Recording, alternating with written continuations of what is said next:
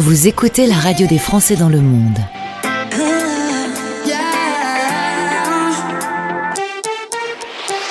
Le podcast. La France, son histoire, sa culture, on a une façon de fonctionner, on a une façon de travailler. On peut voir un collègue lui taper sur l'épaule et lui, lui parler de façon familière. Eh ben, on peut pas faire ça dans tous les pays. C'est l'interculturel et il vaut mieux s'y préparer si vous êtes amené à travailler ou à déménager, vivre l'aventure de l'international. Préparez-vous. On n'arrête pas de le dire. Eh bien, justement, avec mes invités, on va essentiellement parler de ce sujet. Je salue Virginie Deshaies, ancienne des Hauts-de-France, une, une fille bien qui est née à M. Bonjour Virginie. Bonjour Gauthier. Au moment où on se parle, tu es à Juan-les-Pins, mais tu vas revenir pour des raisons familiales dans les Hauts-de-France. Tu, tu sais qu'il y aura un choc euh, thermique? Eh oui, oui, oui, j'en ai bien conscience. mais je suis ravie de retourner dans les Hauts-de-France. Et puis bonjour à Thibaut Issindou, qui est lui du côté de Paris, ou au moment où on se parle Alors, pas tout à fait, désolé, je suis du côté Lyon plutôt. Bonjour à tous. C'est ça, je me doutais qu'au moment où je l'ai dit, c'était pas la bonne. Euh, D'ailleurs, justement, euh, Thibaut, si tu euh, m'y autorises, on va justement parler un peu de ton parcours. Tu es originaire de Grenoble, tu as fait ta scolarité là-bas, études de, dans le commerce, forcément, ça va t'amener à vivre des expériences à l'étranger. À 21 ans, tu te retrouves à Nottingham, en Angleterre. Bon souvenir, là, quand on est tout jeune? Excellent, bah excellent parce que c'est une première expérience avec l'étranger. On sort de chez papa-maman, on vient pratiquer une nouvelle langue. Euh, L'Angleterre, c'est finalement la porte d'à côté, mais finalement, même avec les Anglais, il y a des différences culturelles, il y a Eh des ouais. chocs qui interviennent. Mhm. Euh, et quand on a 21 ans, on ne sait pas les comprendre, on ne sait pas les interpréter forcément.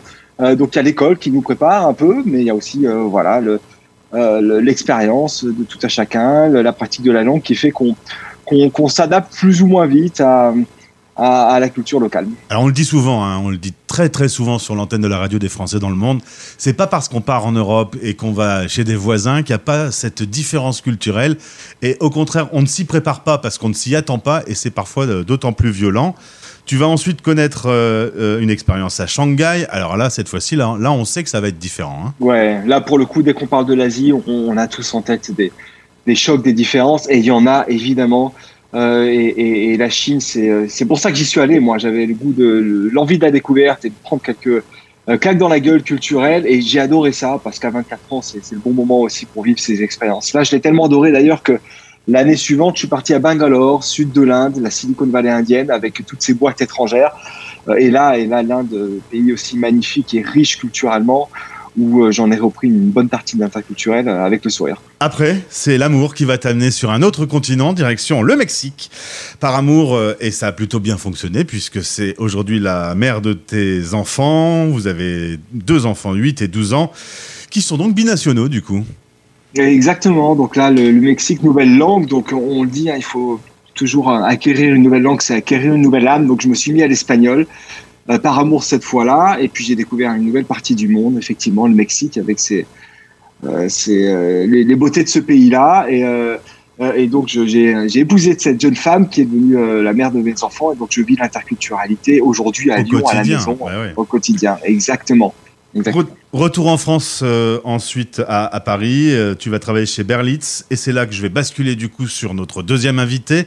Vous avez vu le travail, c'est un truc de fou. Hein Euh, Virginie, bienvenue. Comme je, le- je, Merci. je le disais, tu étais dans les Hauts-de-France pour commencer Oui. ben, ta, ta carrière d'étudiante avec des études commerciales.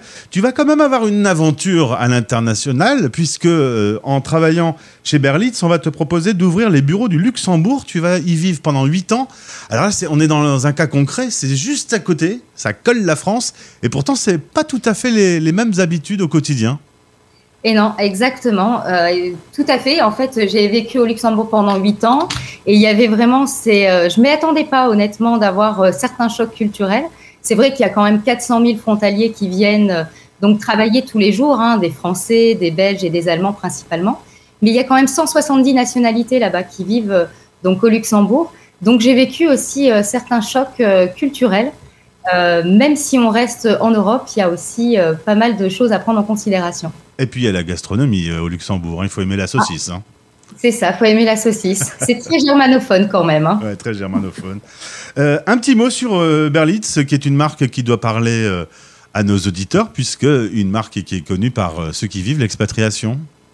Oui, tout à fait. C'est un organisme de formation donc euh, à l'international et qui est très connu, comme tu dis, Gauthier, euh, des expatriés, puisqu'ils accompagnent en fait au niveau linguistique, donc pour apprendre ben, la langue du pays dans lequel on va être expatrié. Et en plus, Berlitz avait aussi une casquette donc interculturelle. Donc on proposait aussi des formations en communication et management interculturel pour euh, accompagner à l'expatriation en plus de la formation linguistique. Et c'est là que Virginie et Thibault se rencontrent. Voilà, la boucle est bouclée. Et vont décider de créer Gaps Move en juin 2020.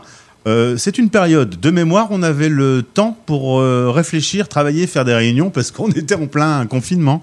On avait le temps et pour nous ça a été, ça a été d'abord vu comme une menace, mais en fait c'était une chance parce qu'on a pris le temps euh, de créer l'entreprise et tout ce que ça implique en termes de voilà, création d'une nouvelle marque, d'une nouvelle entreprise, mais aussi on a pris le temps pour développer le contenu euh, et faire travailler bah, les interculturalistes, c'est-à-dire ces sociologues, ethnologues, anthropologues qui sont spécialistes d'une culture.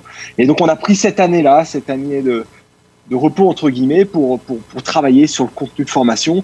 Et lorsqu'on est sorti du Covid, on était prêt et on, on a pu euh, commencer à travailler. Et à mon avis, vous avez beaucoup travaillé parce que c'est un centre de formation à distance pour aider les salariés à travailler à l'international. On parlait des interculturalistes. Vous m'avez montré la plateforme.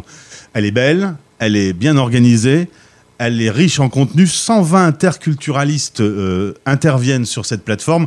Donc déjà, je voulais vous féliciter pour le travail en amont, c'est énorme.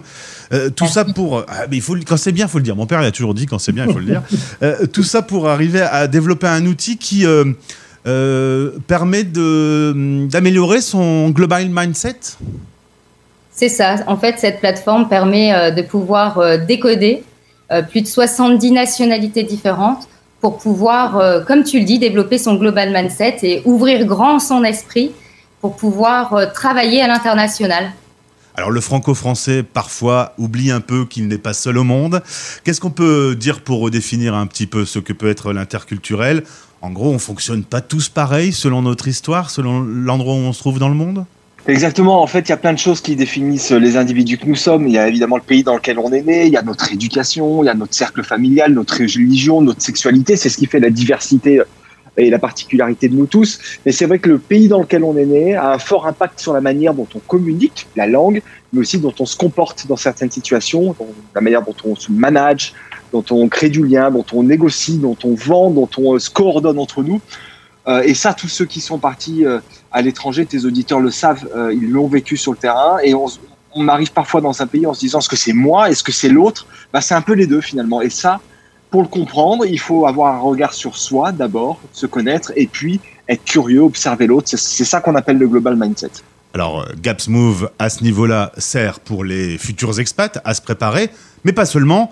Les chefs d'entreprise, les commerciaux, les étudiants, tous ceux qui vont pas devoir forcément quitter la France, mais en tout cas travailler avec des gens qui sont à l'international, euh, ça doit être fait. C'est un passage obligé. Est-ce que euh, en France, on, on a le réflexe de travailler sur ce terrain de l'interculturel ou est-ce que vous avez encore un immense potentiel à développer? Non, c'est ça. On a, effectivement, il y a une sensibilisation qui doit être faite euh, et, on est là pour ça, justement, sensibiliser euh, les chefs d'entreprise, les DRH, euh, les écoles, à sensibiliser de plus en plus leurs collaborateurs ou les étudiants à développer justement ce global mindset parce que malheureusement, il y a encore effectivement du chemin à parcourir puisque c'est vrai que quand on communique avec un interlocuteur étranger, la première barrière à laquelle on pense, c'est la barrière linguistique. Donc on dit, bah, je vais former à l'anglais par exemple, sauf que ben, derrière, il y a ce qu'on appelle la langue silencieuse, qui est la culture, et c'est là où on peut peut-être commettre euh, plus d'impairs que de mal s'exprimer en anglais, euh, puisque ça peut créer des frustrations, des malentendus, euh, voire des négociations qui perdurent, des fusions-acquisitions qui échouent. Donc oui, Gauthier, il y a quand même un long chemin à parcourir encore si je suis chef d'entreprise français, que je suis content d'avoir fait euh, affaire avec un Chinois et que je lui tape dans le dos et que je lui caresse la nuque, euh, ça pourrait être catastrophique en fait. On ne se touche pas avec euh, les Chinois. Oui, exactement. Il y a pas mal de cultures comme ça où, où on, ne va pas vers l'autre aussi facilement. On ne touche pas l'autre autour, autour des Chinois ou de la culture japonaise. Il y a, une bulle invisible qu'on ne transperce pas, qu'on ne traverse pas. Effectivement, vous pouvez passer euh, deux mois à négocier un super contrat et vous pouvez tout faire capoter tout faire en capoter quelques avec minutes. une, une parce comme que ça. voilà, euh, une méconnaissance de la culture et justement ce rapport à, à l'autre, à la proximité physique, qui peut qui peut créer un malaise. Et vous, et vous le verrez même pas si ça se trouve vous direz bah voilà le contrat a capoté euh, parce que j'ai pas été bon sur la négo. Non, peut-être qu'il a suffi que euh, en, en fin en fin de euh, de, de, de réunion vous ayez tapoté dans, dans, dans, dans le dos ou sur la tête de, de votre interlocuteur pour que ça ait fait capoter le contrat. Il y a l'humour aussi qui peut poser des problèmes. Il y a, il y a, il y a plein de dimensions qu'on n'a pas forcément, dont on n'a pas la maîtrise. Et, et, tu as raison, en effet, Virginie, il n'y a pas que la langue. Et il faut connaître aussi euh, la façon de fonctionner avec l'autre. Exactement. Alors, euh, il faut savoir que le site est très complet. Euh, ça passe par des présentations vidéo. On apprend d'abord à se connaître soi-même, savoir quel type de profil on a. Et ensuite, on est en relation avec des choses qui sont très pragmatiques. Vous avez vraiment tenu à ce qu'il y ait euh, des gens qui parlent et qui donnent des choses concrètes à faire. C'est ça. On a vraiment développé du contenu pour vraiment coller à la réalité opérationnelle. Quand je dis ça, c'est vraiment dans le monde professionnel. Vous allez retrouver euh, des vidéos très courtes, impactantes, avec du contenu ultra pragmatique, comme comment créer du lien avec un Allemand, comment réussir une négociation face à un Chinois, comment animer une équipe euh, aux États-Unis, etc. Et on est vraiment sur euh, ces nouveaux modes d'apprentissage et qui plaît beaucoup aux apprenants, que ce soit dans le monde de l'entreprise ou dans le monde euh, de l'enseignement supérieur, avec du micro-learning où on a mis vraiment la vidéo au cœur de l'apprentissage. C'est des capsules courtes de 3-4 minutes avec euh, bah, du contenu, vraiment de la profondeur de contenu. Ça, c'était vraiment très important pour nous de délivrer euh, du contenu ultra pragmatique et, euh, et, vraiment très adapté, comme je le disais, à l'environnement dans lequel on évolue. Alors je vous invite à aller faire un tour sur le site gapsmove.com. En tout cas, Virginie, Thibaut, bravo pour le travail, bravo pour le site. Allez découvrir Gatsmove. On en reparle prochainement sur notre antenne. Et belle journée à vous. Merci. Merci, à bientôt. À bientôt. Français dans le monde.fr